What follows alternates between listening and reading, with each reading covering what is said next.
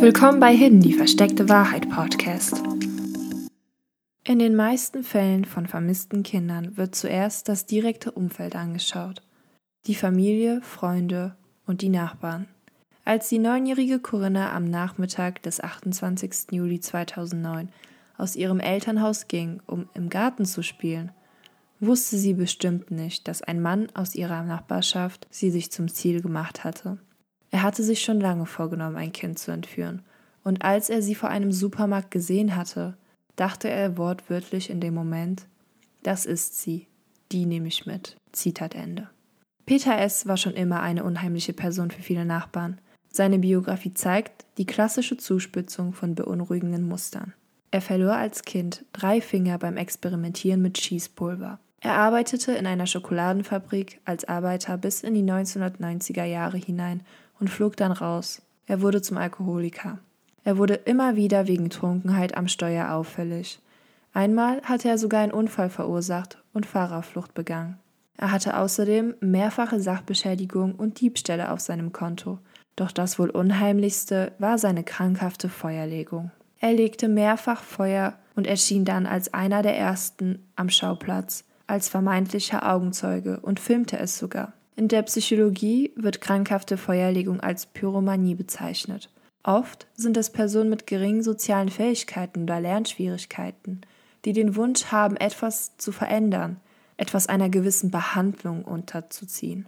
Es sind konfliktscheue und durchsetzungsschwache Personen, die sich fühlen, als seien sie im Leben gescheitert. Sie sind fasziniert vom Feuer, von seiner zerstörerischen Macht, die alles andere einnehmen kann und wie es sich ohne Rücksicht ausbreitet. Es spiegelt ihren Wunsch nach Macht und Durchsetzungsvermögen wider.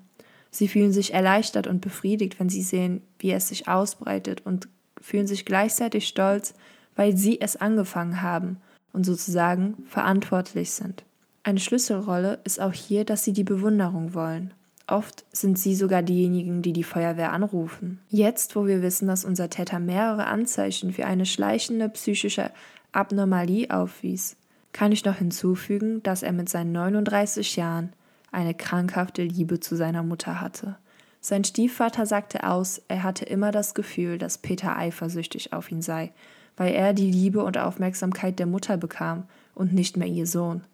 Peter war 15 Jahre zuvor kurz verheiratet gewesen, aber die Ehe scheiterte und seitdem hatte er keine Frau mehr gehabt. Keine Affären, nichts. 15 Jahre lang. Aber kommen wir zur Tat. Die kleine Corinna ging am 28. Juli raus, um im Garten zu spielen. Sie sollte nachher zum Essen pünktlich wieder reinkommen. Peter, der ein Gartengrundstück wenige Straßen weiter hatte, lockte sie zu sich. Er hatte auf seinem Grundstück einen Bauwagen stehen, den er vorher extra besorgt hatte. Er ging mit dem kleinen Mädchen in den Bauwagen und stellte ihr Cartoons ein, damit sie abgelenkt ist. Als er anfing, sie auszuziehen, fing sie an zu schreien, weinen und sich zu wehren. Peter hatte wohl in seiner kleinen, komischen und realitätsfernen Fantasie nicht damit gerechnet und rastete aus. Er schlug das Mädchen, bis sie ohnmächtig wurde und vergewaltigte sie dann. Er erwürgte sie, bis sie erstickte, weil er Angst hatte, erwischt zu werden. Das nennt man eine Verdeckungstat. Ein kleines Mädchen zu entführen und zu missbrauchen war schon lange in seinem Kopf gewesen.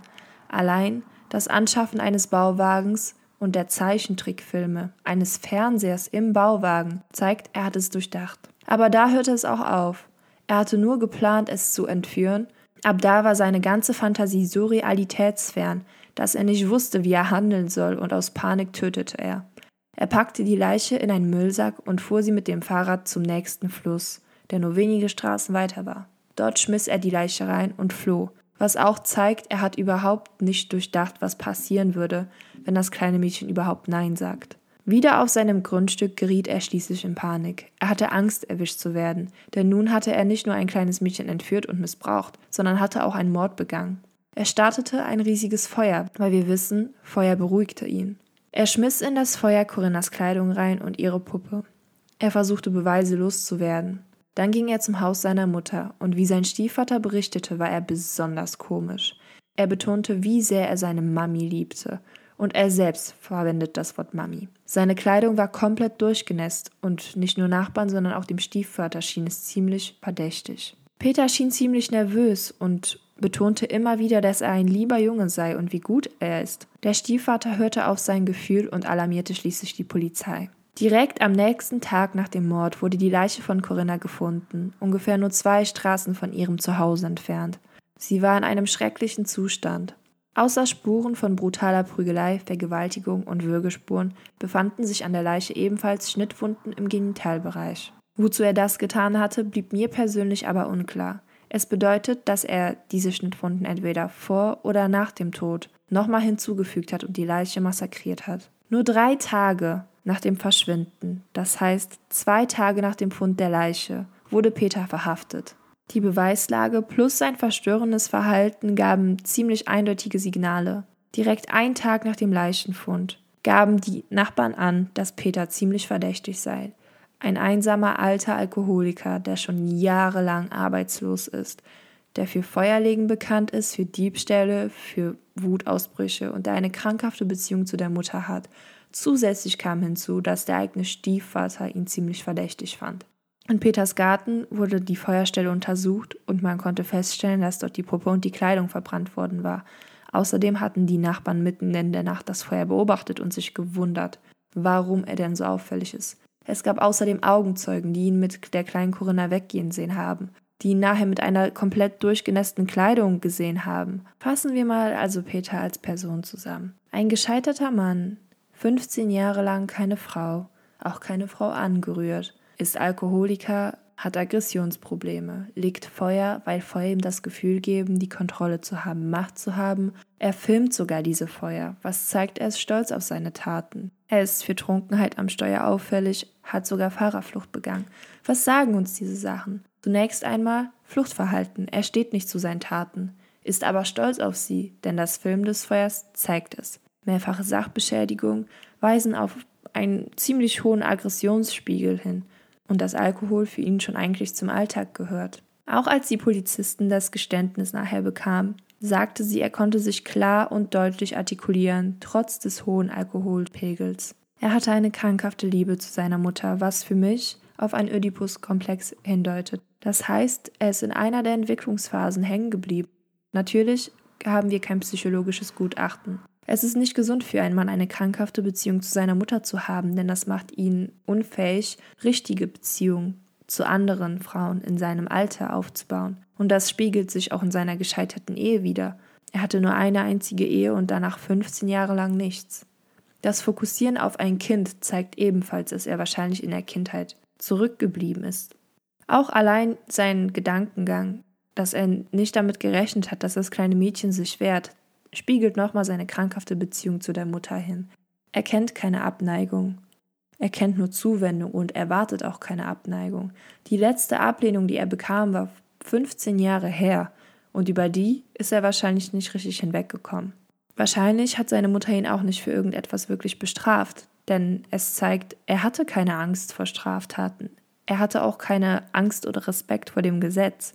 Er ist mehrmals auffällig geworden. Es scheint, als wäre er ein großes Kind, auch dass er so lange arbeitslos war und dass er keinen Job aufrechterhalten konnte, keine zwischenmenschliche Beziehung zeigt, er ist nie wirklich erwachsen geworden, hat einfach nicht damit gerechnet, dass ein Mensch ihm Nein sagen kann und dass etwas falsch ist. Und als er dann dachte, dass er das Mädchen entführen könnte und sie würde sich nicht wehren, wahrscheinlich wäre sie ihm dankbar oder so, zeigt er ist komplett durchgeknallt und natürlich an dieser Stelle durchgeknallt ist nicht die passende Wortwahl, aber zeigt, er lebt in einer komplett verdrehten Realität, komplett realitätsfern. Er dachte wirklich, er würde damit nicht nur wegkommen, sondern vielleicht auch davon befriedigt sein, stolz darauf sein können. Als das kleine Mädchen jedoch ihn in die Realität zurückholte, ihm zeigte er, dass er ein Monster ist, dass er sie loslassen soll, dass sie weg ist, dass er krank ist, wurde er mit all den Sachen konfrontiert, die der tatsächlichen Realität entsprachen, und er bekam Panik. Er wusste, dieses Mal würde er in den Knast wandern. Er wusste, dieses Mal würde er nicht nur sitzen, sondern er wäre wirklich lange drin. Und dass es krank ist, was er macht, wie er lebt. Wahrscheinlich wurden in diesem Moment ihm alle Komplexe bewusst, alle Probleme und die Realität überrollte ihn wortwörtlich. Und das rechtfertigt es nicht. Das zeigt einfach, in was für einer kranken Welt und in einem kranken Gedankengang er gelebt hat, wie isoliert von der wirklichen Welt. Allein, dass er es geplant hat, einen Bauwagen und das Kind nicht mal mit nach Hause brachte, sondern wirklich in einem Bauwagen und dahin einen Fernseher hinschleppte und es nach da entführte, dass er das Mädchen beobachtete und mit ihr wegging. Das ist krank, wenn man sich den Altersunterschied anschaut. Das sind 30 Jahre Altersunterschied. Das war ein kleines Mädchen. Und er dachte wirklich, das wäre komplett normal, was er da tut. Es stellt sich natürlich die Frage, ob er selber misshandelt worden ist in der Kindheit. Jedoch ist auch klar, dass dies seine erste Tat war, was Kinder betrifft. Vielleicht hat er Kinder schon vorher beobachtet, aber nicht entführt. Denn sonst wüsste er erstens, dass Kinder sich dagegen wehren, dass sie weinen, dass sie schlagen, dass sie nach Hause wollen. Und zweitens, wie er die Leiche losgeworden ist, zeigt, er hat komplett Panik bekommen. Wortwörtlich einfach nur Panik. Er hat die Leiche in einen Sack gepackt und sie mit dem Fahrrad zum nächsten Fluss weggefahren. Er hat sich nicht die Mühe gemacht, die Leiche irgendwo weiter weg zu verstecken oder an der Leiche die DNA loszuwerden. Nichts. Er hat sie einfach nur weggepackt, weil er sie wegschaffen wollte, weil er mit der Realität nicht konfrontiert werden wollte. Was er da getan hat gerade. Und dass es komplett falsch war und zerstörerisch. Die Tat, dass er das Mädchen ermordete, spiegelte ihn selbst wieder. Und er bekam Angst davor. Er wurde es los. Die Polizistin, die ihn verhaftet hatte, sagte, er schien schon beinahe erleichtert, dass er ihm vor dem Mord erzählen konnte, als sei eine Last von ihm gefallen. Die Worte sprudelten nur so aus ihm heraus. Er war dabei komplett alkoholisiert mit einem Blutalkoholwert von 2,8. Aber es war nichts Ungewöhnliches, weil Peter zu dem Tatzeitpunkt 2009 schon fast 20 Jahre Alkoholiker war. Er wurde zu lebenslänglich mit der besonderen Schwere der Schuld verurteilt, also das maximale Strafmaß. Aus dem Gefängnis schrieb er mehrere verstörende Briefe an seine Mutter und auch einige an seinen Bruder. In einem davon bat er zum Beispiel um das Hineinschmuggeln eines Messers. Peter ist das, wovor unsere Eltern uns warnen, und der Prototyp eines Perversen. Ein gescheiterter Mann, der eine ungesunde Liebe zu seiner Mutter hat, ein gewalttätiger Alkoholiker ist und sich auf kleine Mädchen fixiert.